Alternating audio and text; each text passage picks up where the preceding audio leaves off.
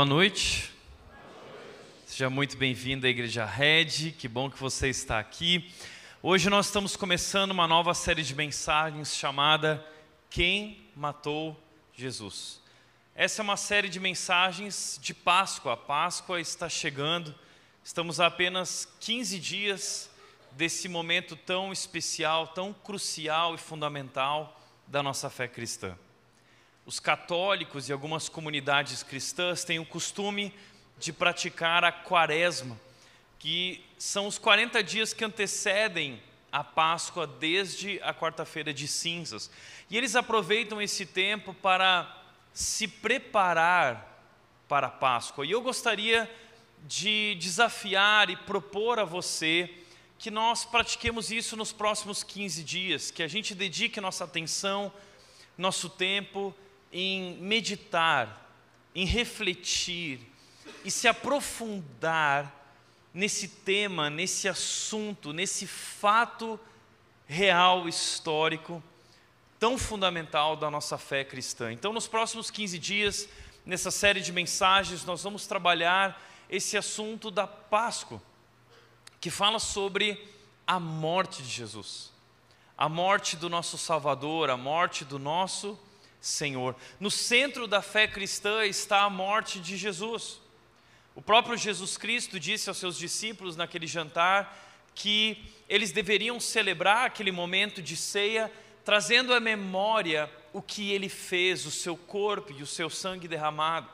O apóstolo Paulo disse em 1 Coríntios 11 que através da ceia nós estamos sempre anunciando a morte do Senhor até que ele vem. Ou seja, se você ainda não entendeu por que Jesus morreu e por quem Jesus morreu, então você não entendeu nada.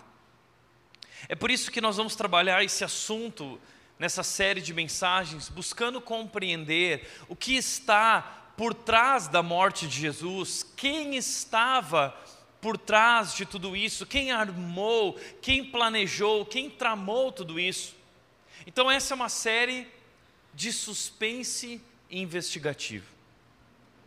As séries de suspense estão na moda nas plataformas de streaming, no Netflix. A gente adora quando sai uma série. Eu e a Nath somos fãs de suspense investigativo. E é clichê, é sempre a mesma história, não é? É um inocente que foi brutalmente assassinado, e aí então eles começam uma investigação através de alguns suspeitos para descobrir quem é o culpado, quem está por trás de tudo isso e por que cometeu essa atrocidade. Agora, diferentemente dessas séries de suspense investigativo, a história que nós vamos tratar aqui é uma história real. Não é baseada em fatos reais, é uma história real em cada detalhe que será apresentado. No centro dessa trama, nós temos um homem inocente que foi brutalmente assassinado, crucificado.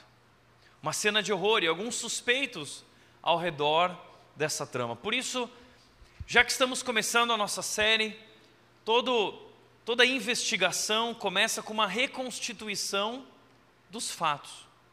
E eu gostaria de me concentrar nesse fato, nesse momento da morte de Jesus, compartilhando com você oito momentos até a crucificação. O primeiro deles, o julgamento de Jesus, o julgamento armado, um julgamento manipulado, um julgamento de pessoas interessadas em destruir e abafar Jesus. Depois do seu julgamento, Jesus Cristo recebeu duros açoites. Diz a história que muitos criminosos não suportavam os açoites e morriam antes de chegar à crucificação. Jesus, além disso, passou por todo tipo de zombaria. Colocaram sobre ele um manto de púrpura e uma coroa de espinhos, zombando dele, chamando ele de: Aqui está o Rei dos Judeus.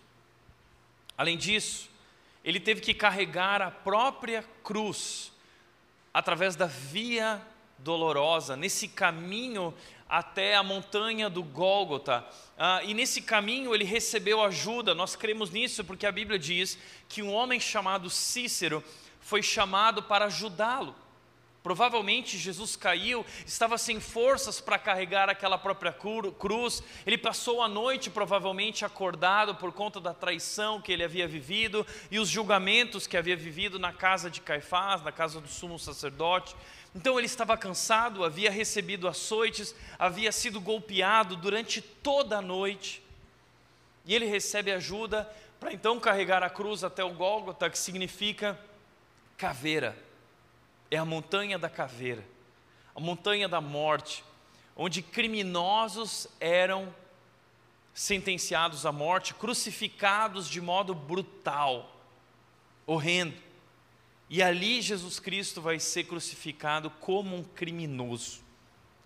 Então, ele é colocado no chão, em cima da cruz, e eles colocam pregos em suas mãos, em seus pés, ele sente dor profunda, essa cruz é içada e ela é colocada diante de todos. Alguns demoravam dias para morrer, sofrendo e sofrendo. Eles aceleram a morte de Jesus através de uma lança que foi colocada na sua costela, enquanto ele ouve todo tipo de zombaria de pessoas dizendo: se de fato você é o Cristo, o Messias, o Filho de Deus, desça daí. Uau! É, a minha esposa, a Nath, ela nunca assistiu aquele filme A Paixão de Cristo, porque ela não consegue lidar com essas cenas de tanto sofrimento, de tanta dor, pelas quais o nosso Salvador passou.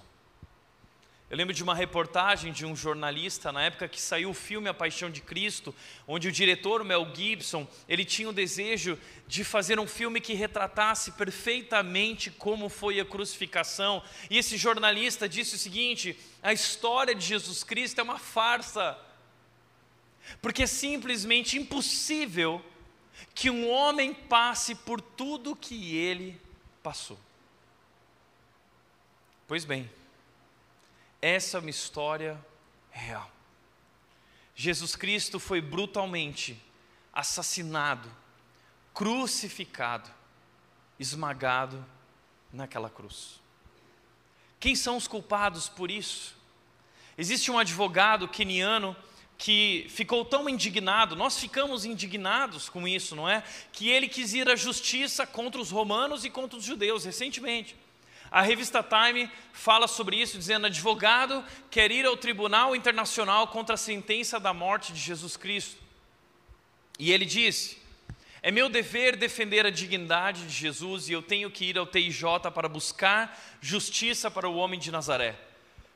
O julgamento seletivo e malicioso pela qual Jesus foi submetido violou seus direitos humanos através de uma má conduta judicial, abuso de poder e preconceito. Disse o advogado Dola Índices. Nós queremos encontrar os culpados, nós precisamos entender o que aconteceu aqui, precisamos tratar essa questão, pois a história está dividida em antes de Cristo e depois de Cristo, então, se nós não entendermos a importância desse acontecimento, nós não teremos entendido o sentido da própria vida.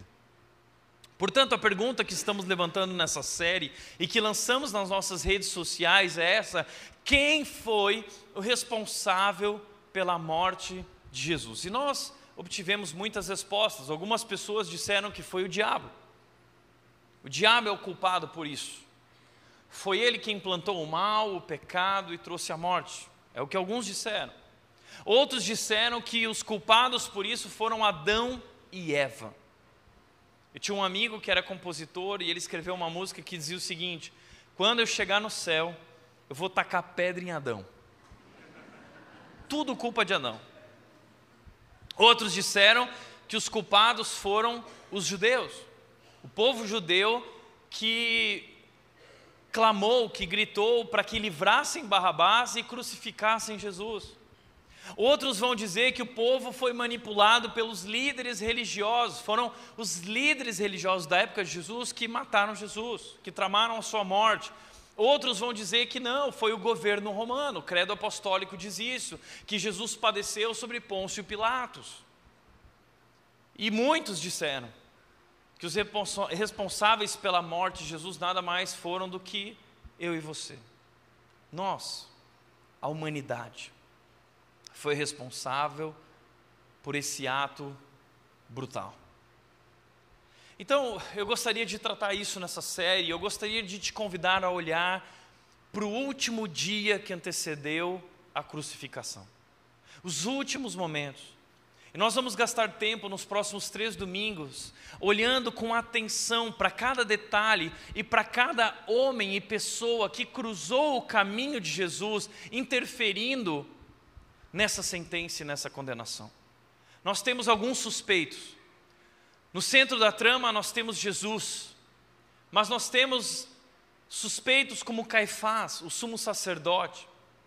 Temos também Pilatos, o governador romano. Temos também a multidão que gritou pedindo a crucificação de Jesus. Nós temos como possíveis culpados também Judas, o apóstolo, que foi um traidor, que por causa de 30 moedas de prata entregou Jesus. Terminando o jantar dos discípulos, Jesus foi com seus discípulos para um jardim. E ali naquele jardim, de repente, chegou Judas com os soldados romanos apontando para Jesus, traindo Jesus com um beijo. Jesus diz: Judas, é com um beijo que tu me traz. Então Jesus é levado preso e começa todo o seu processo de acusação e condenação. Momento a noite anterior à sua crucificação. Agora, quando nós olhamos para esses homens, nós nos enchemos de indignação, não é? Como eles puderam? Como alguém pode ser tão mal? Como alguém pode ser tão arrogante? Mas deixa eu te dizer uma coisa. Eu quero te convidar a ouvir essas mensagens com atenção, porque eu gostaria de mostrar através dessa série é que há um pouco de cada um desses homens em nós. Na verdade, esses homens de alguma forma representam quem nós somos, representam objetivos ocultos em nosso coração, motivações profundas na nossa vida que as pessoas não conhecem. Esses homens representam a nós muito mais do que nós somos capazes de admitir ou imaginar. Mas eu quero te convidar a olhar com atenção, e hoje, de todos esses suspeitos, nós vamos olhar para esse que é Caifás, o sumo sacerdote. Eu quero puxar aqui essa ficha investigativa a respeito do nosso suspeito. Nós vamos encontrar informações dele através de uma testemunha. A testemunha foi o discípulo Mateus. Mateus, no seu evangelho, nos traz um testemunho do que aconteceu no capítulo 26, dos versículos 57 a 68, e ele vai nos trazer ali quatro informações a respeito de Caifás. Primeira informação: Caifás era um líder religioso, um grande líder religioso, diz o texto, no versículo 57. Então, os que haviam prendido Jesus o levaram para a casa de Caifás, o sumo sacerdote. Caifás, ninguém mais era do que a maior autoridade religiosa de Israel. Um grande homem de Deus, na verdade, o mediador de Israel entre Deus e os homens. Essa era a figura, essa era a profissão, essa era a posição do sumo sacerdote. Em Israel havia o templo. O templo era esse lugar através do qual os homens poderiam se relacionar com Deus, poderiam adorar a Deus. Por que havia o templo? Porque nós, como seres humanos, nós pecamos contra Deus. Nós nos desviamos de Deus e nós fomos acometidos pelo pecado e pela morte. O nosso Deus é um Deus santo, santo, santo. Ele não pode habitar onde há pecado. Então, entre nós e Deus havia essa ira de Deus, por conta da nossa do nosso pecado, da nossa desobediência. Então Deus estabeleceu um sistema no passado, no Antigo Testamento. A, a, através desse sistema nós poderíamos a, resolver essa questão. Havia o templo, e no templo era sacrificado o cordeiro. Então, para que eu pudesse adorar a Deus, eu precisava sacrificar um cordeiro. O cordeiro morria pelo meu pecado, o cordeiro derramava sangue no meu lugar, que purificava o meu pecado, e então Deus me perdoava e eu obtinha o favor e a bênção de Deus. E isso era regulado através do templo. O templo era esse lugar onde haviam três, é, é, três etapas aqui, haviam três lugares especiais. O primeiro deles era o pátio do templo. Todas as pessoas podiam ter acesso ao pátio do templo e vir participar dos sacrifícios que eram feitos aqui ao redor desse lugar ah, haviam regras para as pessoas participarem. Então, ah, havia uma regra de pessoas que tinham que ser assim, não podia ser assim, não podia ser dessa raça, não podia ser daquela outra, não podia ser deficiente, não podia. Não, haviam muitos não pode para participar desse momento. E aqui havia o lugar santo. O lugar santo era onde os sacerdotes faziam os rituais de purificação. Eles se purificavam para poderem realizar o sacrifício. E havia um último lugar aqui chamado de o Santo dos Santos. O Santo dos Santos era um local onde apenas o sumo sacerdote tinha acesso, somente ele podia entrar ali, e para entrar ali ele tinha que passar por um ritual de purificação perfeito, porque ele podia entrar ali e morrer se ele não tivesse se purificado corretamente. E ali então o sumo sacerdote oferecia o sacrifício do cordeiro uma vez por ano era feita essa expiação pelo pecado do povo. Então, uma vez por ano, o sumo sacerdote adentrava esse lugar. Esse era Caifás. Caifás foi sumo sacerdote durante 18 anos em Israel. No momento em que ele está diante de Jesus, ele já era sumo sacerdote há 15 anos. O que significa que ele já havia entrado nesse lugar pelo menos 14 ou 15 vezes. Um homem muito importante, esse mediador entre Deus e os homens, numa posição importante. Então, Mateus também nos diz que ele era um homem poderoso e influente. Quando Jesus Cristo foi preso pelos soldados romanos, os soldados levaram Jesus até a casa de Caifás. E quem estava na casa de Caifás? Estavam reunidos ali os mestres da lei e os líderes do povo. Quem estava ali era o Sinédrio. O Sinédrio era a corte suprema da lei, era o tribunal religioso e político de Israel. Os homens mais importantes de Israel faziam parte desse grupo, cerca de 70 homens mais ou menos. Lá em Números capítulo 11, nós vemos uma ordem de Deus a Moisés, em que Deus disse: Moisés, Separe 70 homens entre os anciãos para julgarem as questões importantes de Israel. E a comunidade de Israel preservou esse mandamento de Deus através do Sinédrio, que era essa corte suprema da lei, como se fosse o nosso STF. Os juízes mais importantes, os homens mais importantes que julgavam as questões mais importantes daquela nação. Esses homens estavam na casa de Caifás.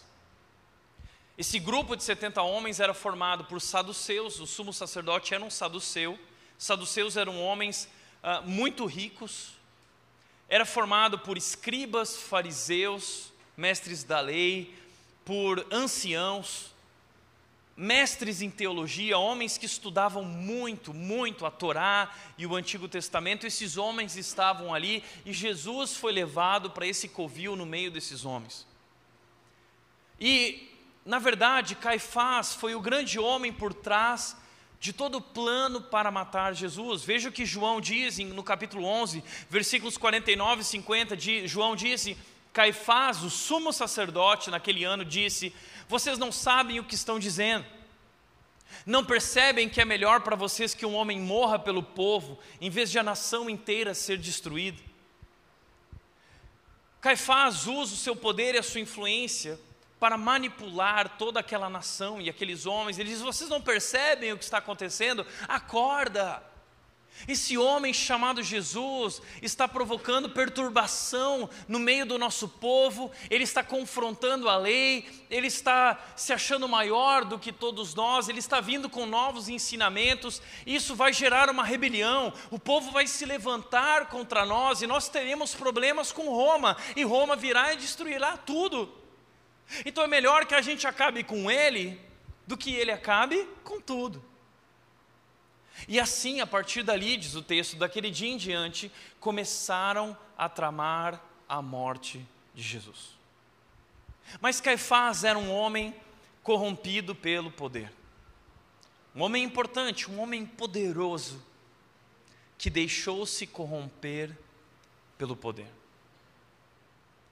Como Maquiavel dizia, os fins justificam os meios. Para Caifás, os fins justificavam os meios. Então o que ele procurou? Ele procurou, através do sinédrio, testemunhas falsas para fazer uma falsa acusação e um falso julgamento contra Jesus. O texto diz: lá dentro, os principais sacerdotes e todo o conselho dos líderes do povo tentavam encontrar testemunhas que mentissem a respeito de Jesus.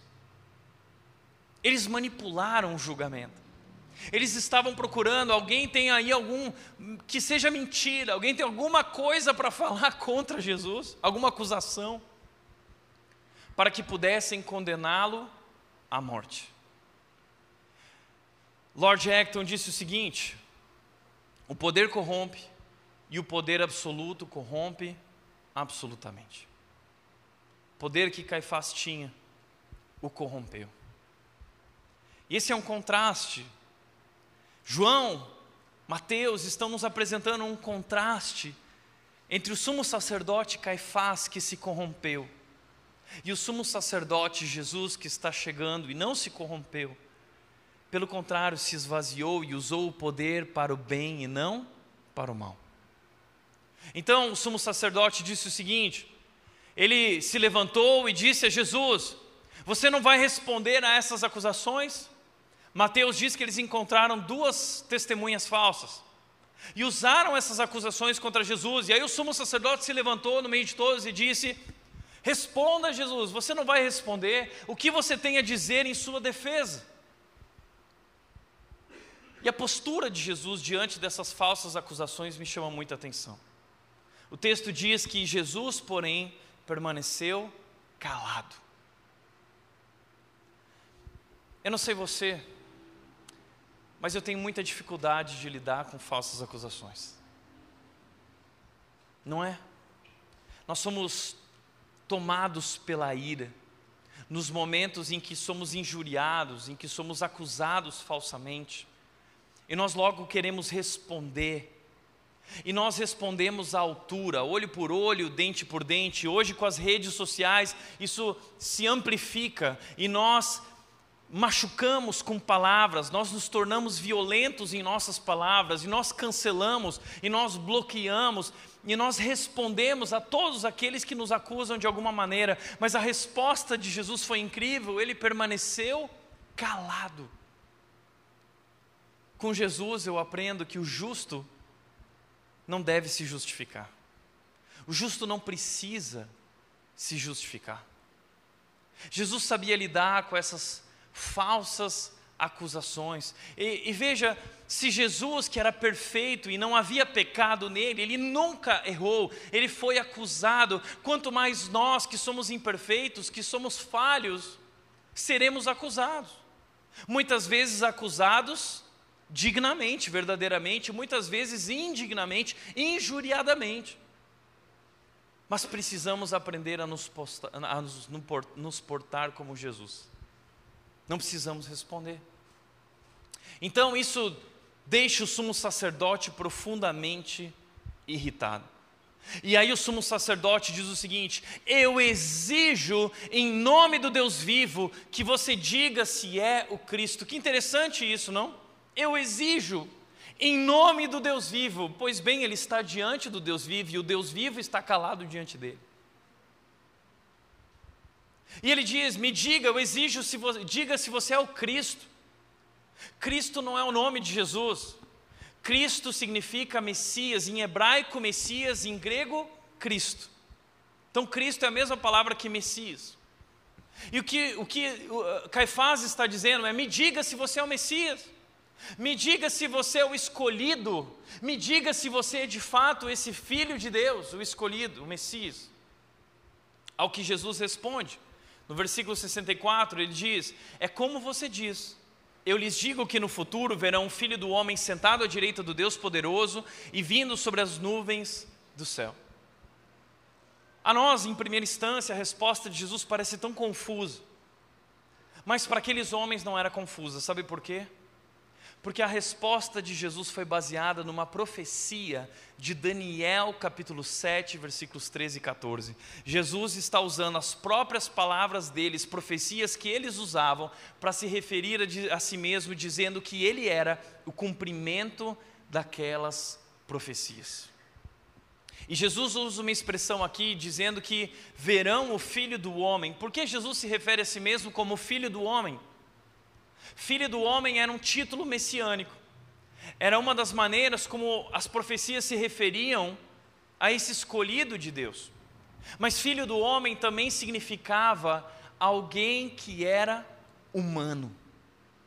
E o que Jesus Cristo está dizendo é que ele é sim o filho de Deus, ele é o próprio Deus, ele vai se assentar à direita do Deus poderoso com Deus, e ele afirma isso o tempo todo no seu ministério. Ele diz: Eu e o Pai somos um. Ele diz: Quem vê a mim, vê o Pai.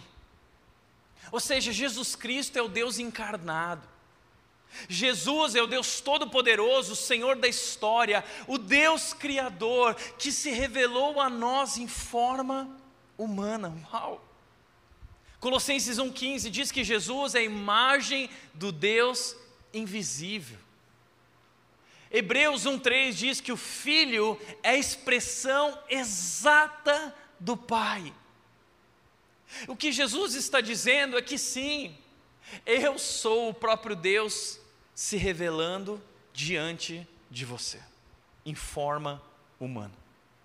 O problema é que para um judeu, quanto mais um sumo sacerdote, especialista na lei, isso era um absurdo. Porque eles, na ideia que tinham a respeito do Messias, jamais poderiam imaginar alguém que fosse o próprio Deus em forma humana. Então, Caifás condenou Jesus. O texto diz: então o sumo sacerdote rasgou as vestes e disse: blasfêmia! Blasfêmia, o que é blasfêmia? É uma mentira, uma injúria, é um insulto contra Deus. Que necessidade temos de outras testemunhas? Todos aqui ouviram a blasfêmia, e agora qual é o veredito? E todos responderam, todo o sinédrio respondeu: culpado, ele merece morrer. Então é uma condenação religiosa, é uma condenação teológica. Na visão deles, Jesus cometeu um erro teológico, um insulto, uma blasfêmia contra Deus. Mas na verdade é o próprio Deus ensinando a eles que eles têm uma ideia errada a respeito de quem Ele é. Então, diz o texto que começaram a cuspir no rosto de Jesus e dar-lhe socos. Cuspir, dar-lhe socos. Alguns lhe davam tapas e zombavam, dizendo: Profetize para nós, Cristo. Quem foi que lhe bateu desta vez? Você consegue imaginar essa cena?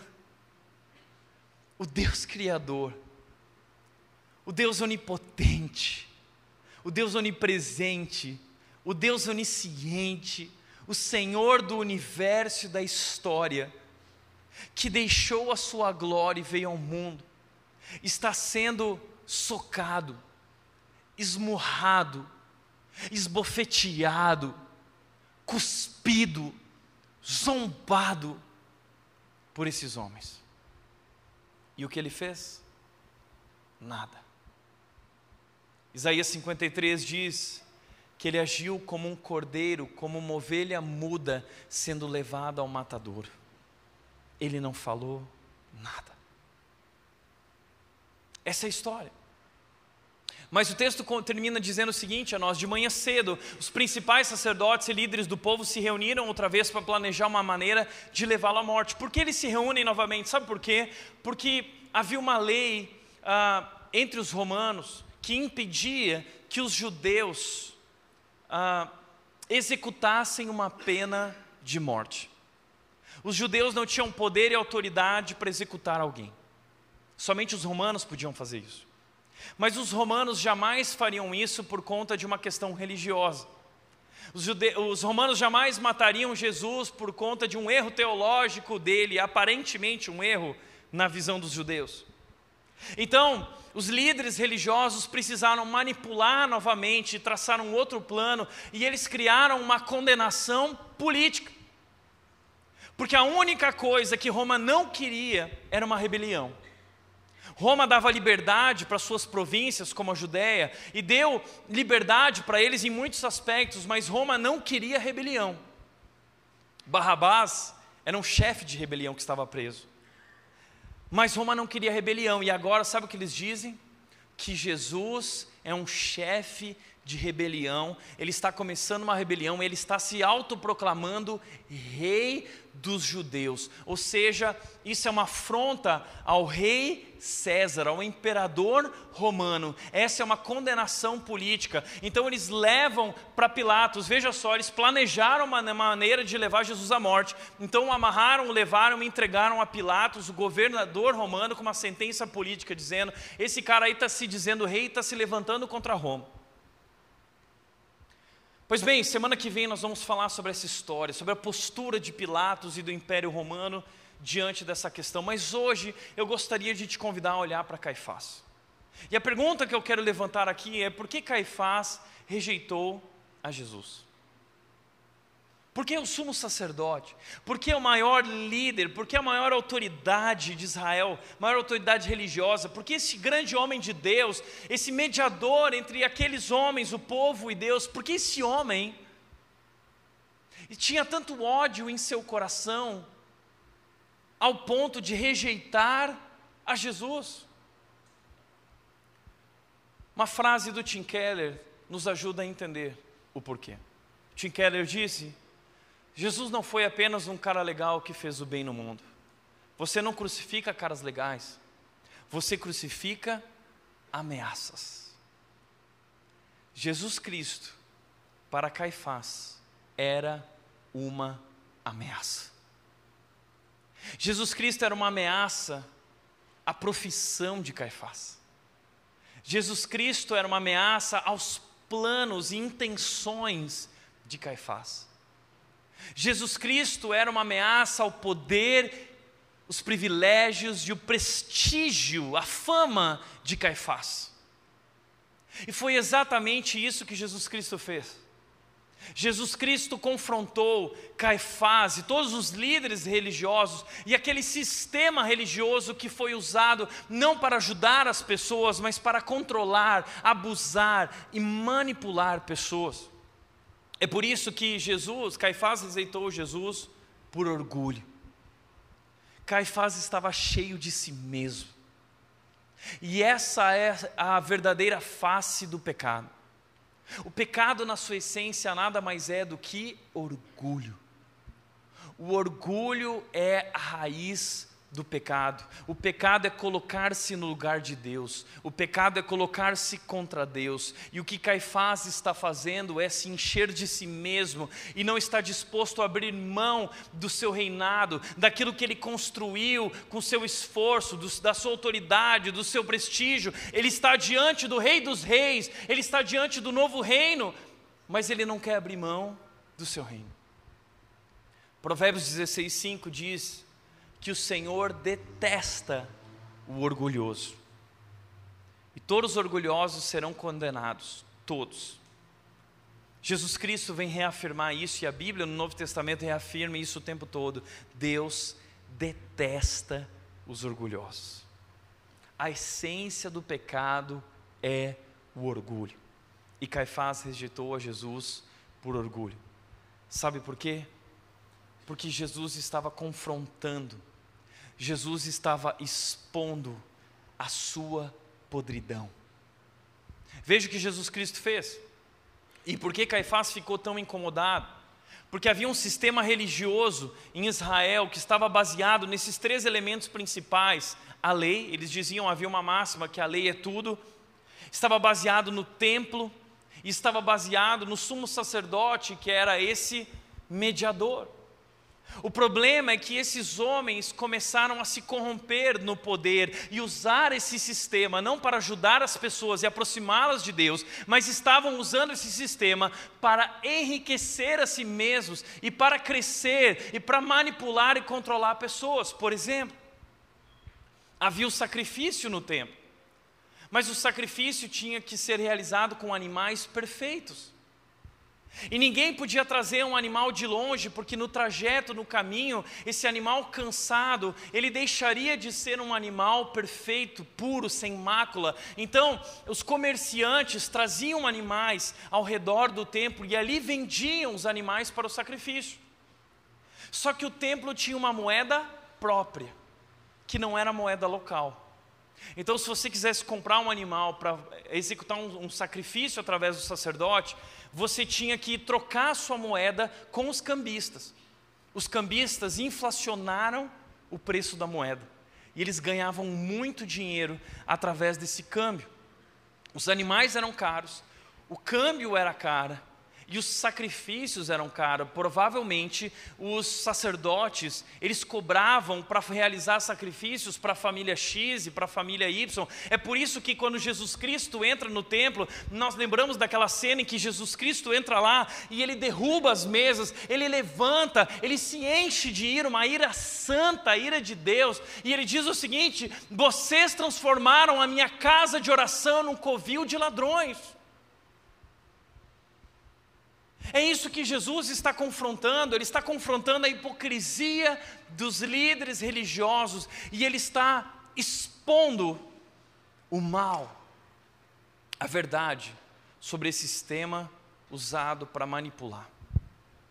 Então, Jesus Cristo, em Mateus capítulo 23, ele traz palavras duras a respeito de Caifás e toda a corja. Ele diz o seguinte sobre esses homens: pratiquem tudo o que eles dizem e obedeçam-lhes, mas não sigam o seu exemplo, pois eles não fazem o que ensinam. Jesus continua dizendo: oprimem as pessoas com exigências insuportáveis e não movem um dedo sequer para aliviar os seus fardos. Colocavam um fardo pesado sobre as pessoas. Jesus diz: tudo que fazem é para se exibir. Gostam de sentar-se à cabeceira da mesa nos banquetes e de ocupar os lugares de honra nas sinagogas. Eles gostam do prestígio, eles gostam de aparecer, eles querem que o nome deles seja exaltado, reconhecido.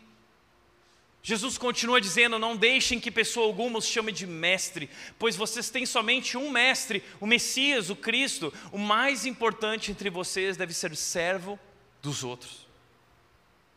Jesus vem trazer um contraste entre a liderança abusiva e a liderança sacrificial. Ele vai dizer o seguinte: o líder não é alguém que se projeta acima das pessoas, não. O líder é alguém que se coloca abaixo das pessoas e serve. Nós temos em Filipenses 2, Paulo dizendo isso, dizendo: seja a atitude de vocês a mesma de Cristo Jesus, que não considerou ser igual a Deus algo a que devia se apegar, mas esvaziou-se, assumindo a forma humana e tornando-se servo, e sendo obediente até a morte e morte de cruz. Jesus contrasta esses homens que usam o poder para intentar o mal contra as pessoas. Jesus é aquele que usa o poder para servir, que usa o poder para amar, que usa o poder para abençoar. E ele inverte a lógica dizendo que o mais importante deve ser o servo de todos. Jesus está expondo as motivações mais profundas profundas do coração desses homens. E ele continua dizendo que aflição os espera, mestres da lei, fariseus, hipócritas, fecham a porta do reino dos céus na cara das pessoas. Vocês mesmos não entram e não permitem que os outros entrem.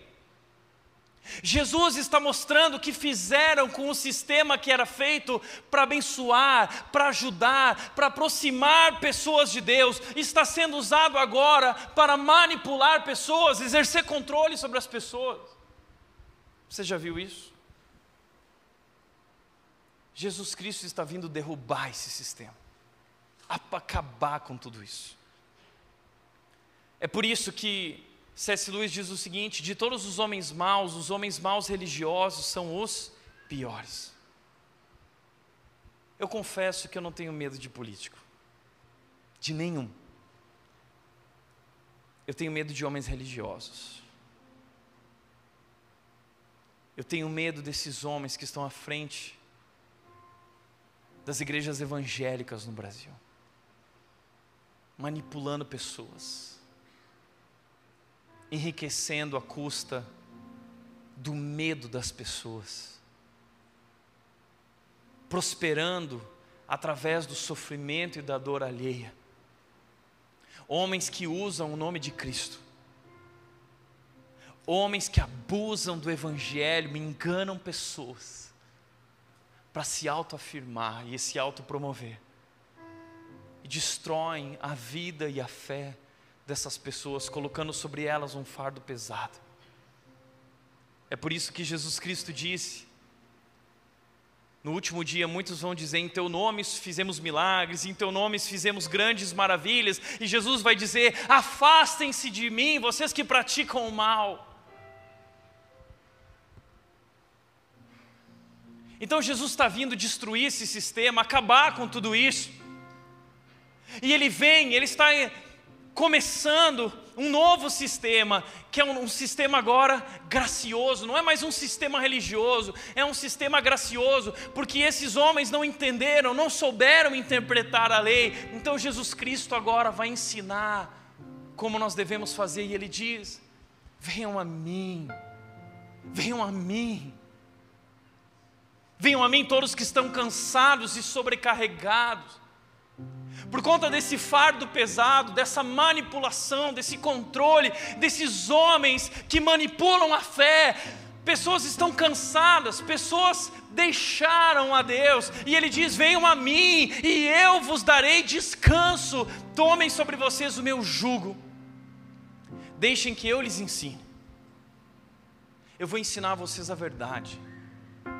Eu vou ensinar vocês a lerem a palavra de Deus, a lerem a lei da maneira correta, pois sou manso e humilde de coração. Jesus está contrastando o seu coração com o coração de Caifás e esses homens. Eu não tenho um coração orgulhoso, eu não tenho motivações ocultas, eu sou manso, eu sou humilde, eu não quero nada de você. Eu não vim para exigir nada de você. Eu vim me doar. Eu vim me entregar. Eu vim servir. Eu vim morrer por você. Porque eu te amo. Eu te amo. É por isso que Jesus Cristo disse: Foi-me dada toda a autoridade nos céus e na terra. E depois de dizer isso, ele se ajoelhou e ele serviu. Ele lavou os pés dos seus discípulos. Ninguém nunca tinha visto algo assim, ninguém poderia imaginar um Deus assim, cheio de glória, dono de todo poder e toda autoridade, vem nos servir e vem nos amar. E encontrarão descanso para a sua alma. Chega, acabou. E o autor de Hebreus, ele entendeu muito bem o que Jesus Cristo veio fazer, ele disse o seguinte: com isso, Jesus Cristo foi capacitado para ser o sumo sacerdote perfeito e tornou-se a fonte de salvação eterna para todos os que lhe obedecem, para todos os que se rendem a Ele. Jesus Cristo foi capacitado para ser o sumo sacerdote perfeito. É por isso que Caifás está tão incomodado, porque Jesus Cristo veio para tomar o lugar dele o que Jesus Cristo está fazendo é dizer: acabou, acabou Caifás. As pessoas nunca mais vão precisar viver como marionetes na sua mão, elas não vão mais ser manipuladas por vocês, elas, vocês não vão mais poder exercer controle sobre elas, porque elas não devem mais nada para vocês nem para Deus, todas as nossas dívidas foram recolhidas por Jesus e cravadas na cruz do Calvário, e Jesus Cristo, como Cordeiro de Deus, se tornou o sacrifício perfeito, o sumo sacerdote, e ele ofereceu então naquela cruz o último sacrifício o sacrifício absoluto, o sacrifício perfeito, o sacrifício completo, o sacrifício suficiente, o sacrifício eterno, e não seriam mais necessários sacrifícios, porque Ele é o Cordeiro de Deus que tira o pecado do mundo, Ele se entrega, Ele se dá, e Ele sobe naquela montanha oferecendo a Deus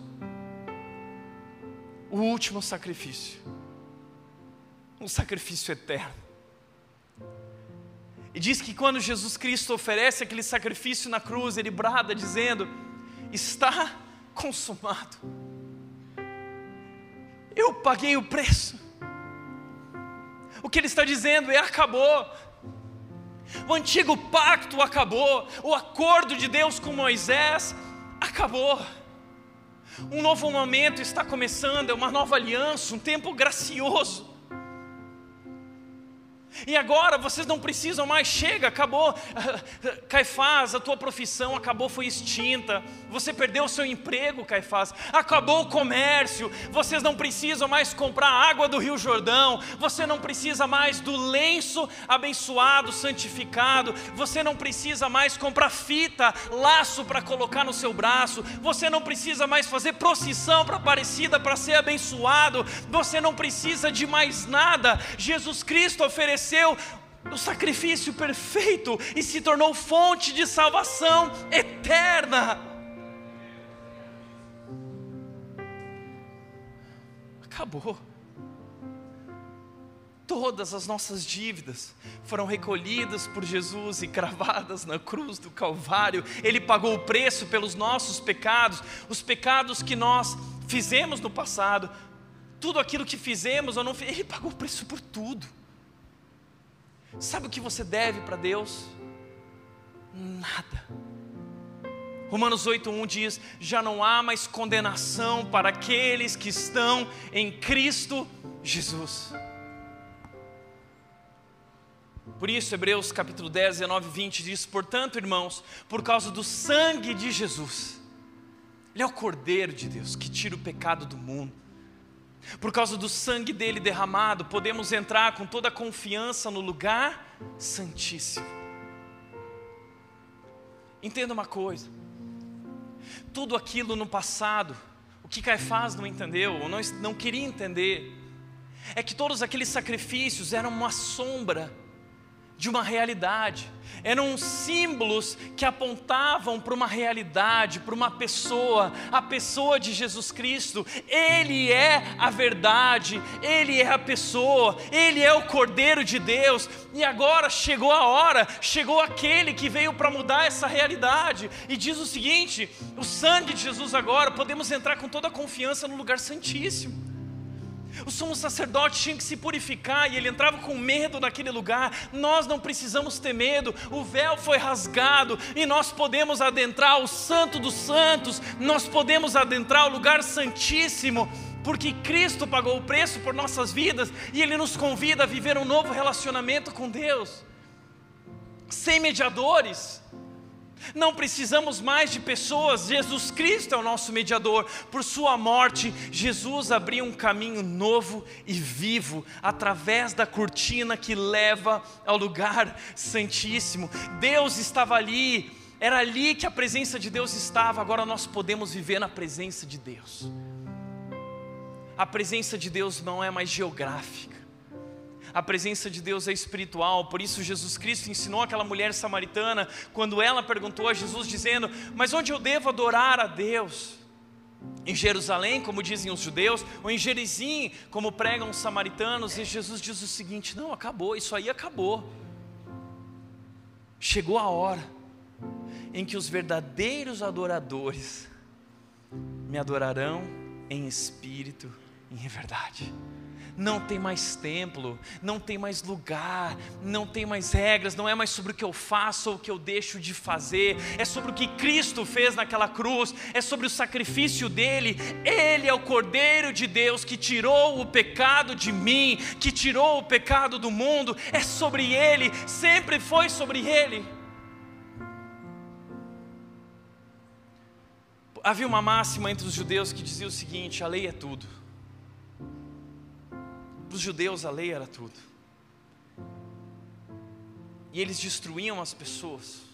E eles colocavam fardos pesados sobre as pessoas. Por causa disso, exigências insuportáveis. Então Jesus vem. E ele é a personificação da lei. E ele nos ensina a interpretar a lei verdadeiramente. Ele ensina que a lei, na verdade, é sobre amor. Ele não diz isso. Quando perguntam a ele qual é o maior mandamento, ele diz: o maior mandamento é amar o Senhor, o teu Deus, e amar ao próximo como a si mesmo. Nisso se resume toda a lei. O que ele está dizendo é que nós precisamos aprender a lei através dessa lente do amor.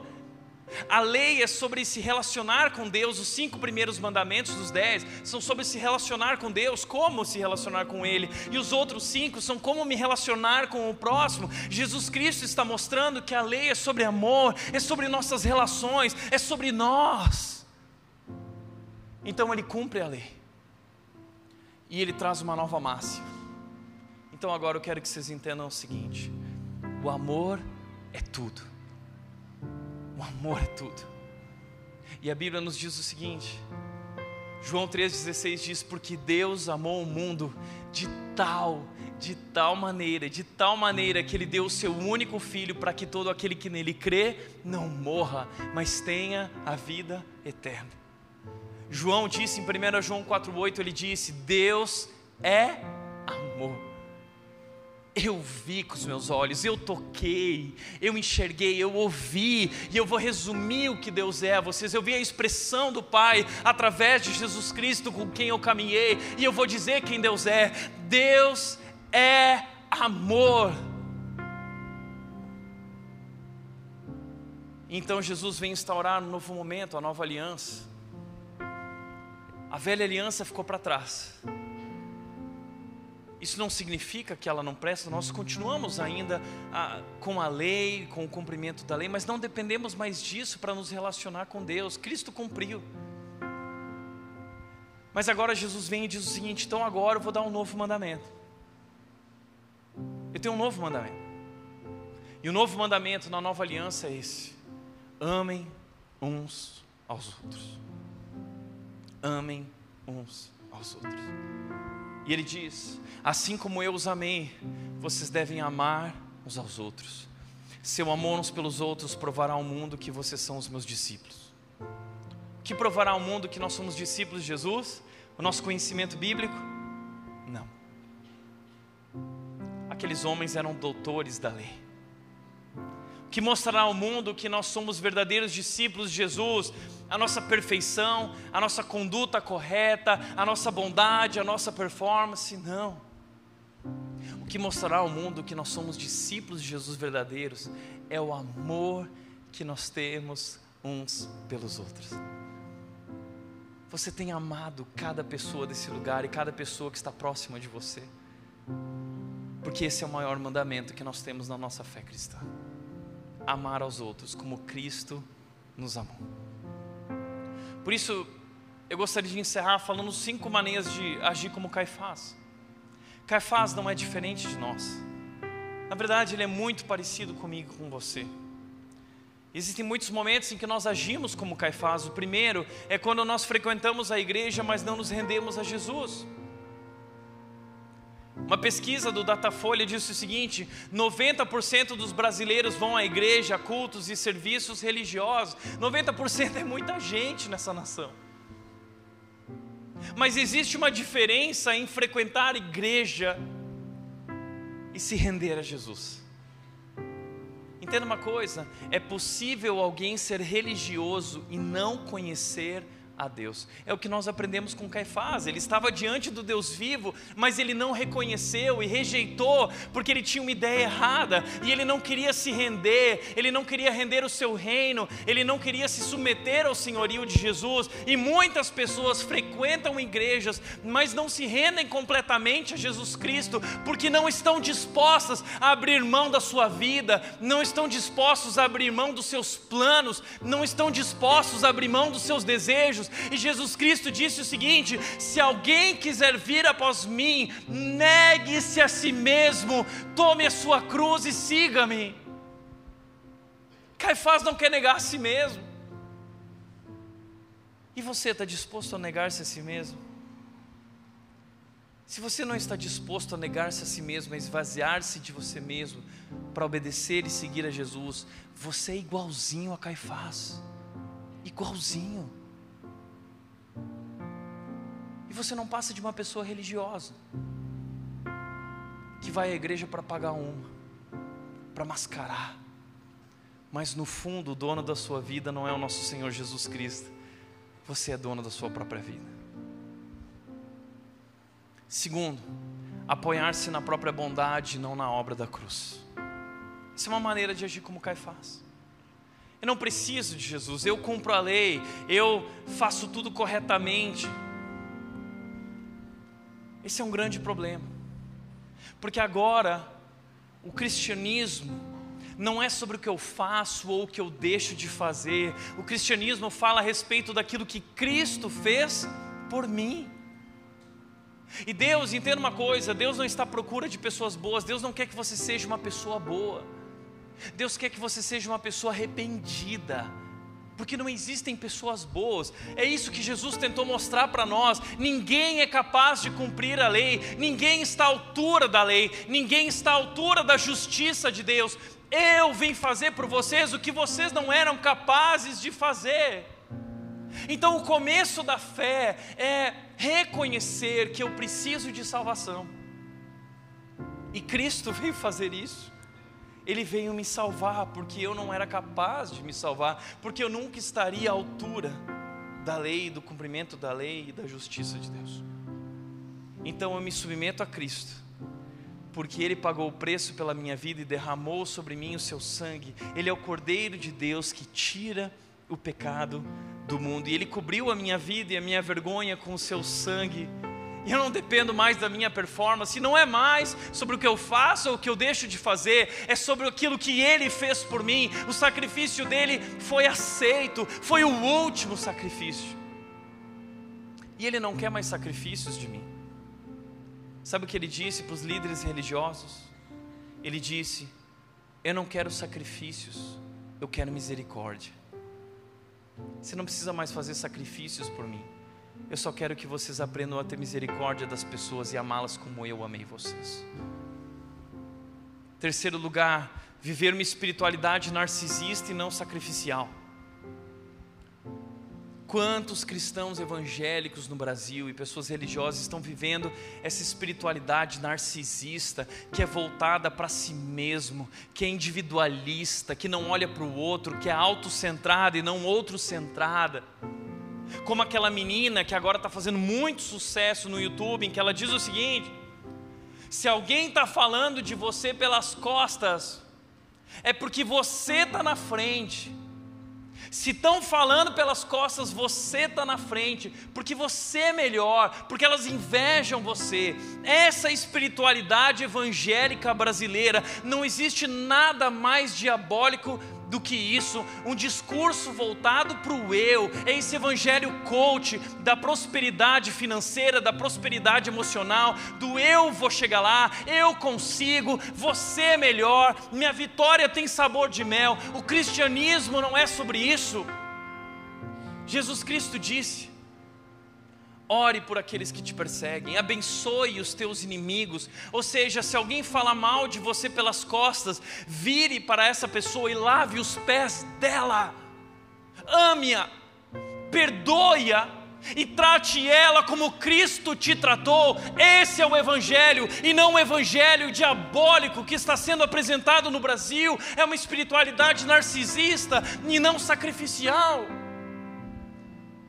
Quarto e último, penúltimo, usar o nome de Deus para se autopromover. Tem muita gente usando o nome de Deus para engrandecer o seu próprio nome, buscando fama, poder e prestígio. E quinto e último, quinta maneira de agir como Caifás, ter muito conhecimento bíblico, mas não amar, não praticar o amor. Talvez você é alguém assim, poderia discutir tudo isso, porque você tem conhecimento, e você discute, você questiona, mas você nunca aprendeu a amar e lavar os pés. Você não passa de um caifás, você é só um religioso perdido. E a pior perdição que existe é a do religioso, porque ele vive na casa de Deus, mas ele não conhece o Pai. É o irmão mais velho da parábola do filho perdido. Por isso, para refletir e praticar, em primeiro lugar, é possível alguém ser religioso e ainda assim não conhecer a Deus. É possível alguém frequentar a igreja e ainda assim não conhecer a Deus. É possível alguém fazer os quatro passos e não conhecer a Deus, infelizmente. É possível alguém se batizar e até estar servindo na rede não conhecer a Deus, porque não compreendeu o Evangelho, está vivendo o jogo da religiosidade, está cumprindo as regras do jogo, mas não entendeu que não é mais sobre regras, não é mais sobre o entendimento da nossa perdição, da nossa maldade, nossa rendição diante do Salvador Jesus Cristo. E viver não mais religiosidade, mas um novo relacionamento com Deus a cada dia. Segundo lugar, a liderança é um lugar de autonegação e não de autopromoção. Essa é uma dura verdade, uma difícil verdade que Jesus tem me ensinado a cada dia e eu tenho lutado com Deus. Um dia eu vou falar sobre isso e compartilhar lutas pessoais e conversas difíceis que eu tenho tido com Deus diante do grande crescimento da rede, do que nós estamos vivendo. E o que Jesus tem me ensinado é que a liderança é um lugar de autonegação, é um lugar de humilhação, é um lugar de sacrifício, é um lugar de serviço, não é um lugar de privilégio, é um lugar de cuidar de gente, é um lugar de abrir mão de si mesmo, é um lugar para morrer para si mesmo. Talvez o pastor da igreja é aquele que precisa aprender a morrer para si mesmo antes de qualquer outro. Eu estou vivendo a mesma coisa que vocês. Nós não estamos aqui para nos autopromover. É sobre Ele, é tudo sobre Ele e não sobre nós. Terceiro e último lugar. Se render a Jesus vai lhe custar algo, mas não se render lhe custará muito mais. Caifás não quis se render porque havia um custo em se render. Ele perderia o seu emprego, Talvez ele perderia o seu prestígio, mas ele receberia algo muito maior: a salvação eterna, o presente do grande amor de Deus, uma amizade com Deus. Ele tentou preservar o que ele tinha conquistado, ele quis preservar o que ele tinha construído, o seu reino, mas o seu reino acabou. E Caifás se tornou uma nota de rodapé na grande história de Jesus Cristo e lhe custou muito mais. Sabe, talvez assim como Caifás, você tem resistido se render a Jesus porque existe um custo. Jesus nos chama dizendo: negue-se a si mesmo e tome sua cruz. Mas talvez você tenha lutado por preservar coisas na sua vida que são suas que você construiu com muito esforço e aquilo te gera satisfação, alegria, felicidade. Eu não quero abrir mão disso. O que eu quero te dizer é que se render a Jesus vai lhe custar algo, mas não se render vai lhe custar muito mais. Chegou a hora de se render a Jesus e reconhecê-lo como Salvador e Senhor da sua vida. Tudo que Ele fez foi por amor. Amém? Feche teus olhos.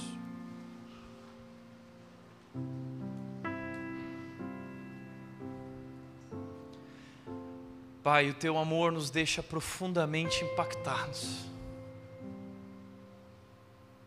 Nós ficamos constrangidos, porque diante da grandeza do teu amor, a nossa pecaminosidade, a nossa maldade é exposta. Mas então o Senhor vem e lava os nossos pés. O Senhor vem e derrama teu sangue na cruz nos purificando do pecado e nos trazendo salvação eterna. Nós não merecíamos, Senhor não merecia passar por tudo isso, mas foi por amor. E a tua face, a tua imagem é exposta em Jesus Cristo. Como João disse, o Senhor é amor que nós possamos, Deus, adentrar esse lugar, caminhar através desse novo e vivo caminho e entrar nesse lugar santíssimo, se achegar à tua presença com toda a confiança, lugar onde nós encontramos ajuda em nossas fraquezas, onde o Senhor nos se torna a nossa força e nos restaura de dentro e para fora, o autor e o consumador da nossa salvação e da nossa fé. Jesus Cristo, nós nos rendemos a ti, nós reconhecemos o teu poder, nós reconhecemos a tua autoridade, tu és o nosso Senhor. Tu és o nosso Salvador. Salva, restaura, transforma nossas vidas. Pai, nos rendemos a Ti. Em nome de Jesus. Em nome de Jesus. Amém. Amém.